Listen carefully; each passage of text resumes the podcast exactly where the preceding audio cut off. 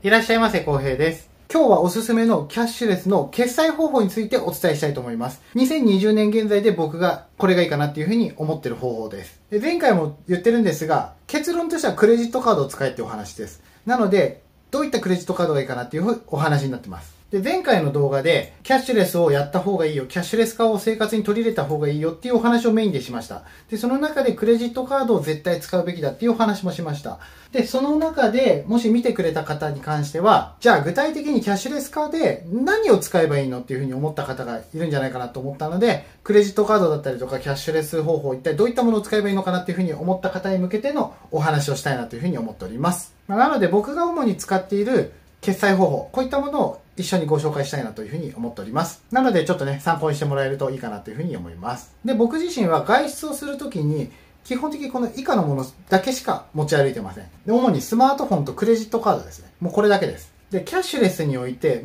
最も重要なことは何かっていうと、もう財布を持たないことですね。これがすごく大事になります。で大きな財布を持っている方、こういった方っていうのは、まあ、僕としてはすぐに手放した方がいいと思ってます。で僕自身は普段も財布をもう今は持ち歩いてません。っていうか財布自体を今はもう持ってません。あの、処分してしまいました。で、今はそのスマートフォンが財布代わりになってます。で、スマートフォンに手帳型のカバーをつけて、その中にクレジットカードを入れて持ち歩いている。そんなイメージですね。具体的に言うとこんな感じです。僕はこの中にね、こうやってクレジットカード入れて持って、必要な時だけここから出して使っております。で、このクレジットカードと一緒に、まあ必要に応じて図書館のカードとかね、ちょっとしたポイントカード、こういったものだけをちょっと数枚持っております。で、まあこれとは別に、急に現金がどうしてもやっぱ必要になっちゃったな、みたいな時のために、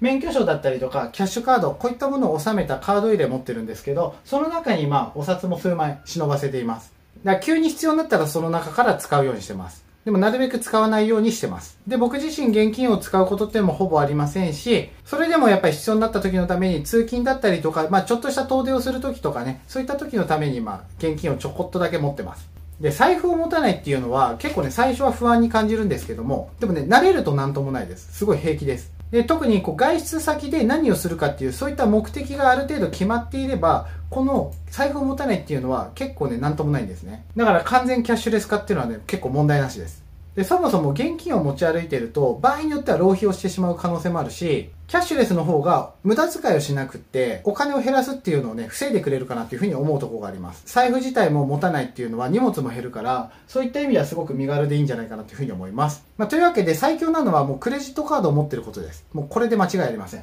まず1枚持ってれば特に問題ないんで十分です。で僕が持ってるクレジットカードこれをちょっとね紹介したいと思います。プラスそれを選んだ理由についてです。先ほどこちらっとお見せしたんですが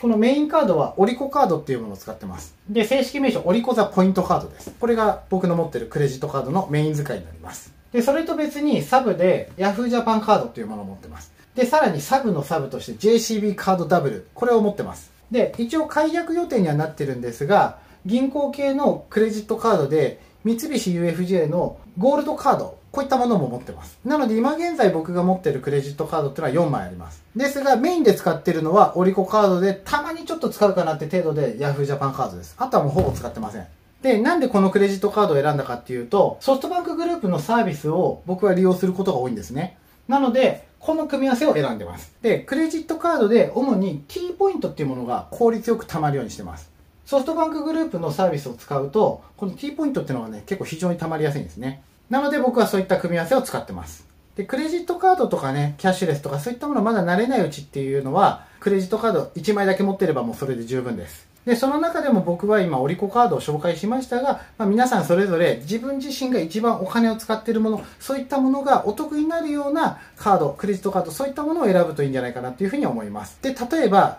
楽天市場を特によく使う方、そういった方は、ま、楽天カードを使うとか、まあ、NTT ドコモのサービス、こういったものをよく使う方だったら、例えば D カードって言われる、こういったものを使うっていうのがいいんじゃないかなというふうに思います。で、僕が持ってるクレジットカードについてちょっと簡単にご説明したいと思います。で、メインで使ってるのはこのオリコカードって呼ばれるものですね。まあ、ブランドもね、いろいろ選べるんですけども、このマスターカードを選んで使っております。で、このオリコカードが、もう基本的にはまあ年会費が無料で、還元率は1%以上です。なので結構ね、高い還元率を誇っております。で、ポイント還元ではオリコポイントっていうあの、独自のポイントがもらえるんですが、これは結構ね、幅広く使えて無駄がないんですね。なので、Amazon ポイントとか Yahoo ポイントとか、自分で好きなポイントに変えて使うことができるっていうのが結構ね、大きな魅力になってます。ETC カードと加速カードも無料で取得できるの、すごく嬉しいポイントです。で、あと、オリコモールっていうネットのページをね、えー、経由することによって、一部のサイトではさらにポイントを多く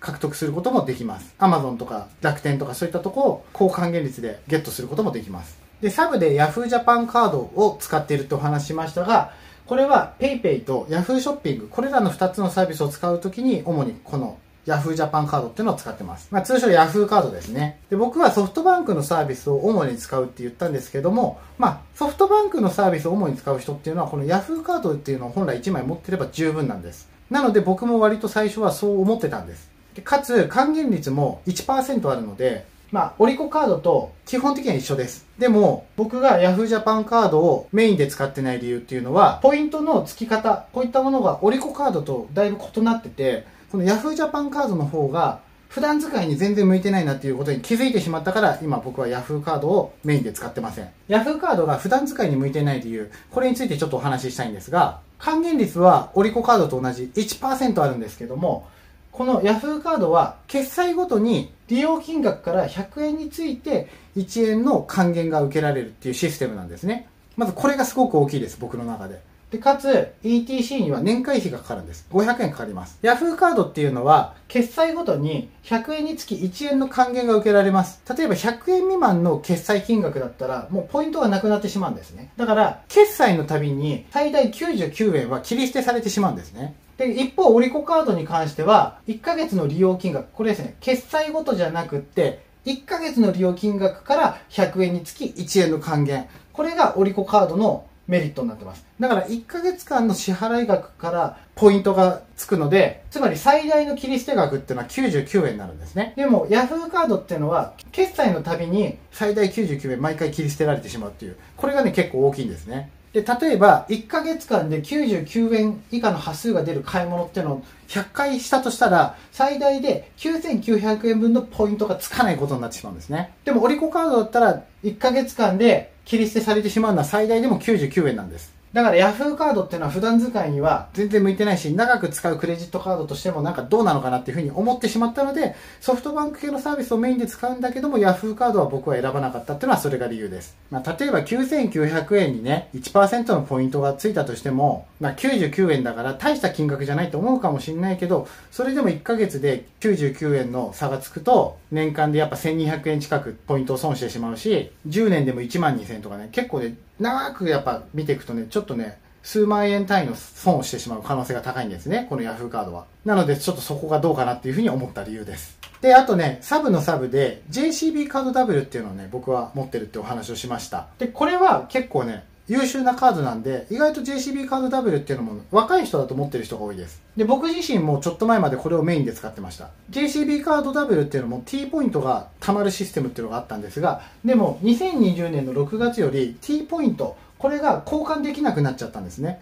JCB カード W は。もうそのサービスが終わってしまいました。そのタイミングでオリコカードに切り替えました、僕は。で、年会費も無料だし、家族カードも無料で作れるし、ETC カードも無料なんです、JCB カード W は。だから、基本的にはすごく非常に優秀なクレジットカードなんですが、この T ポイントを使うことができないっていうのはね、僕の中でちょっとどうかなっていう風になってしまったっていうのが大きな理由です。じゃあどういった人にはいいのかなって考えると、JCB プレモっていう電子マネー、これを使う方には非常にお勧めかなっていう風に思います。でも逆にこれ以外のポイントを使うのは非常にもったいないシステムになっております。JCB カード W は他にも旅行保険がついてたりとか、もう結構メリット盛りだくさんなんですね。だからもう本当にね、結構ね、基本的には優秀なカードなんですよ。本当に。結構ね、いいカードなんです、これ。で、デメリットとしては特にないんですが、まあ、大きく言うところ40歳以上の人ってのは申し込めなくなっています。39歳以下の人しか申し込むことができないんですね。だから若い人しか持つことができないので、持つんだったら早めに持っておくっていうのはいいかなと思います。使っても使わなくてもとりあえず持っておくっていうのはまあいいかもしれません。でも僕がその優秀な JCB カードをね、使わなくなった理由っていうのはさっきちょっとお話ししたんですけど、それともう一個超重要な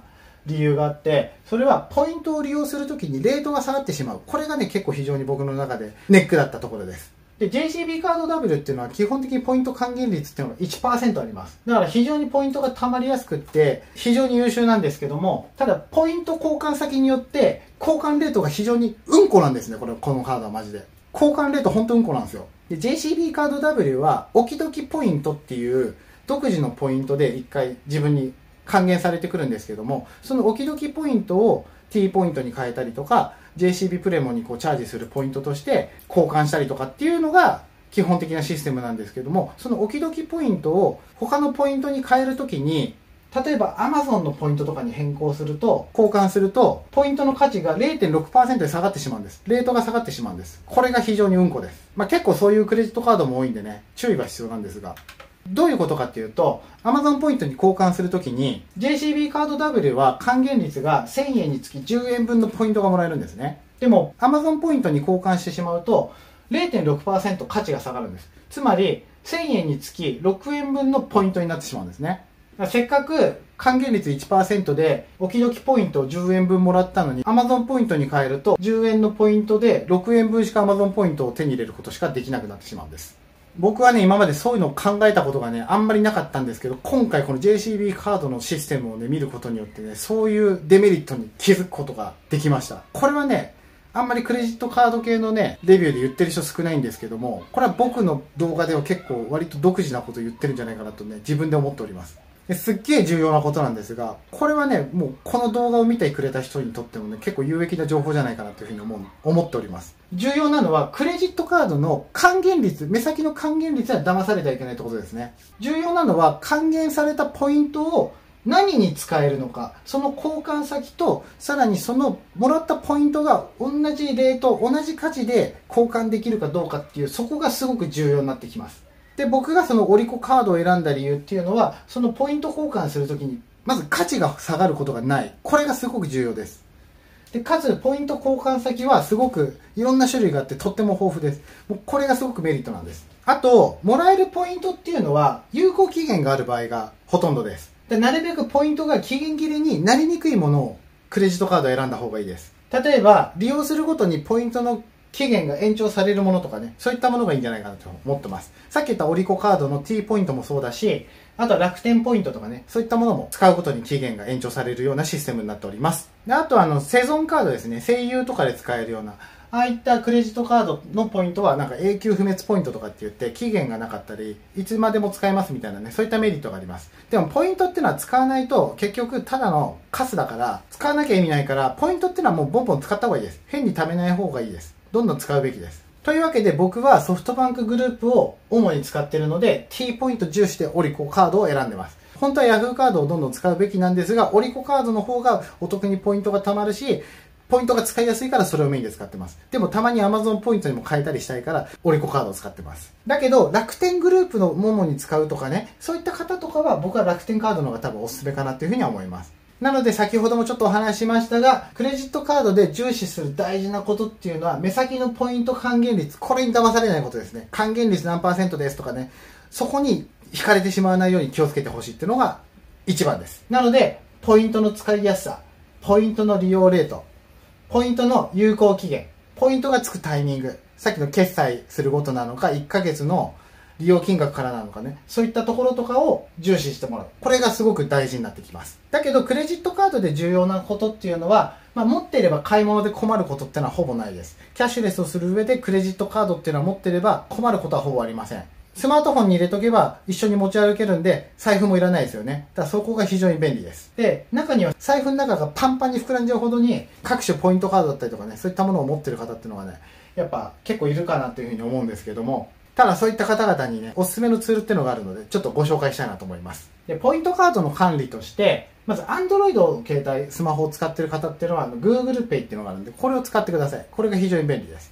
で、あと iOS、iPhone ですね。iPhone とか使ってる方はこの Apple Pay っていうのがあるんで、これを使ってもらうと、あの、ポイントカードの管理なんかっていうのがちょっと便利になります。ただ、細かいポイントカードとかに関しては、Google Pay っていうものを使ってもらった方が管理は非常に便利です。種類も多く使えます。Google Pay はポイントカードをバーコードとかで読み取って登録しておくことができるんです。だから必要なポイントカードを Google Pay っていうのをアプリを立ち上げてその中から必要なポイントカードをバーコードで表示して店員さんに見せてピッて読み取ってもらうっていうこれができます。まあ、紙のポイントカードとかはちょっとできないんですが、なるべくそういう変なポイントカードをいっぱい増やさないで、ポンタカードとかね、そういった主流なカードだけをメインで持つようにして、そうやって Google Pay で管理するっていうのが僕はおすすめかなと思います。逆に細かいポイントカードっていうのはあんまり持たないで、もう行くお店をある程度決めちゃって、なるべくいろんなお店のポイントカードを持たないにするっていう方が僕は大事だと思います。で、ポイントカードの種類っていうのをもう本当必要最小限にしちゃうと、もう財布もすごくスッキリするので、まあ、Google Pay っていうのを使わないと本当もったいないかなっていうふうに思います。で、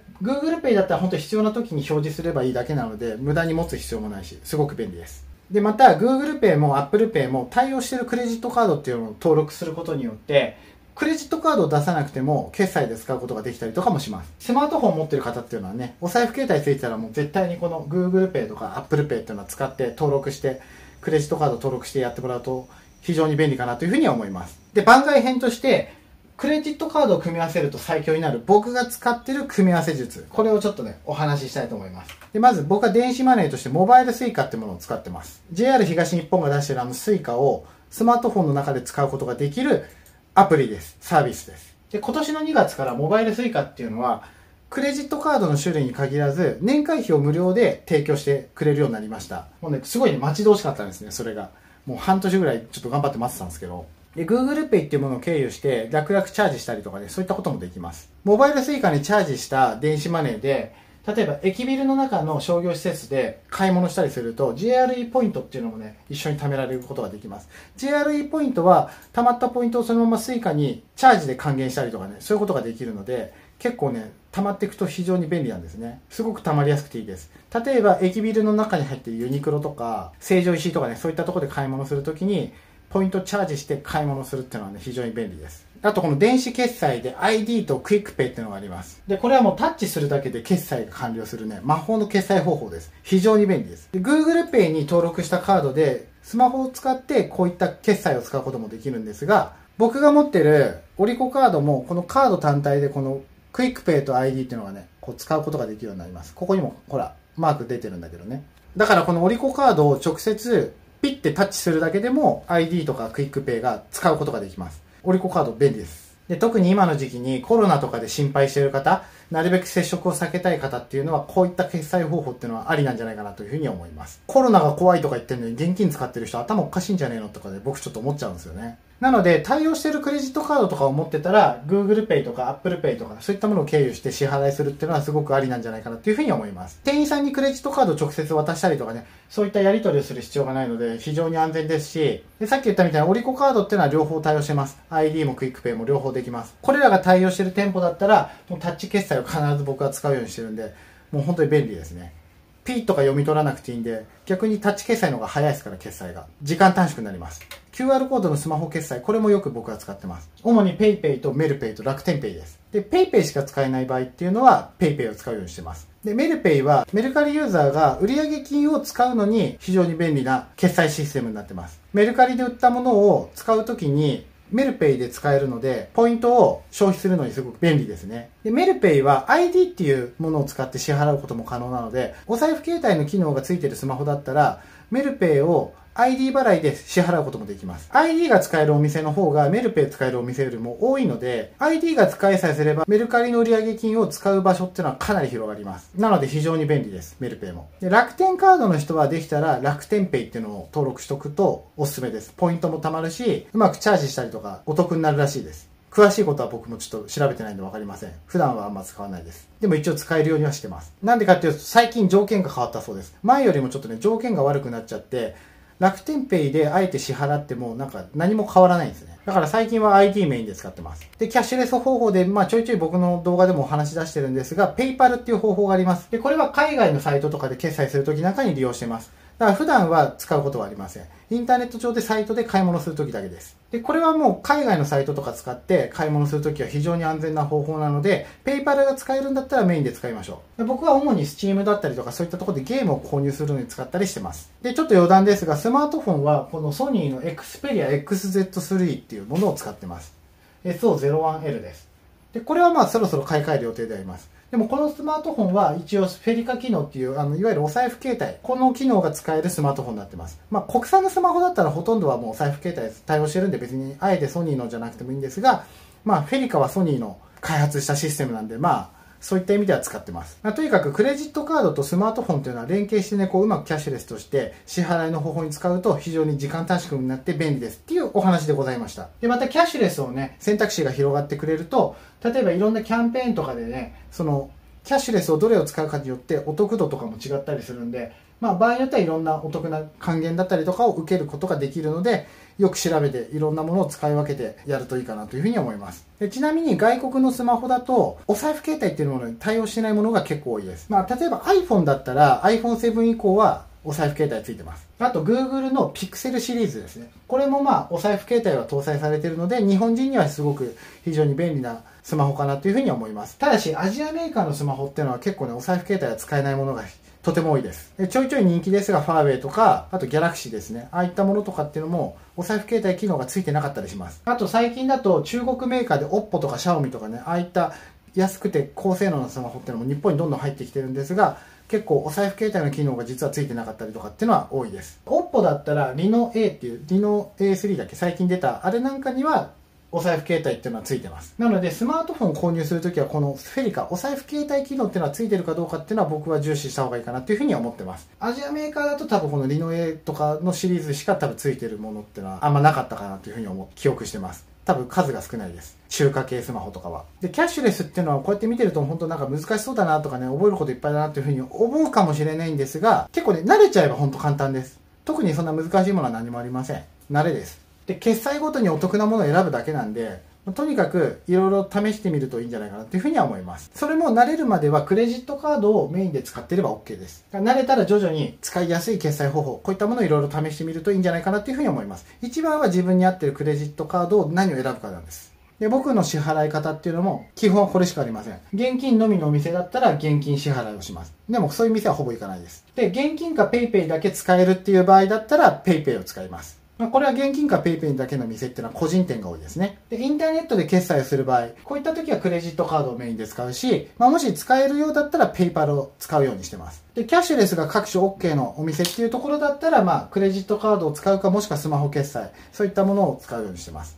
で、その時その時でお得なもの、お店によってお得なものを使うようにしてます。だからどうですか？簡単でしょ？こうやって見ると。そんなに難しいこと何もしてません。だから参考にしていただけたらいいかなというふうに思います。今日のまとめに入ります。で、キャッシュレス生活のおすすめっていうのは、現金派からクレジットカード派になることです。つまり現金の支払いをやめて、クレジットカードの支払いになれるということです。最初はキャッシュレスとかっていうのもね、すごく面倒に感じるかもしれませんが、ぜひ頑張ってやってみてください。で、クレジットカードを手に入れる、こういったことがあったら、まずは財布をやめること、これを始めてみてください。スマートフォンをそのクレジットカード入れられる手帳型にするってことですね。こういうのに変えてください。これはねポイントカードとかをね忍ばせるだけで十分なんでクレジットカードと一緒に。もうすごく便利です。でそれでも心配って方だったら、まあ、別口にちっちゃい小物入れとかもしくはキャッシュカードとかを入れておくようなそういったカード入れに現金を数千円とか、まあ、1万円札1枚入れとくとかねそういった風にしておけばいいと思います。でも使うのは最終手段です。それはどうしても使わなきゃいけない場面でだけしか使わないようにしましょう。クレジットカードは1枚あれば十分です。そんなに何枚も持つ必要はありません。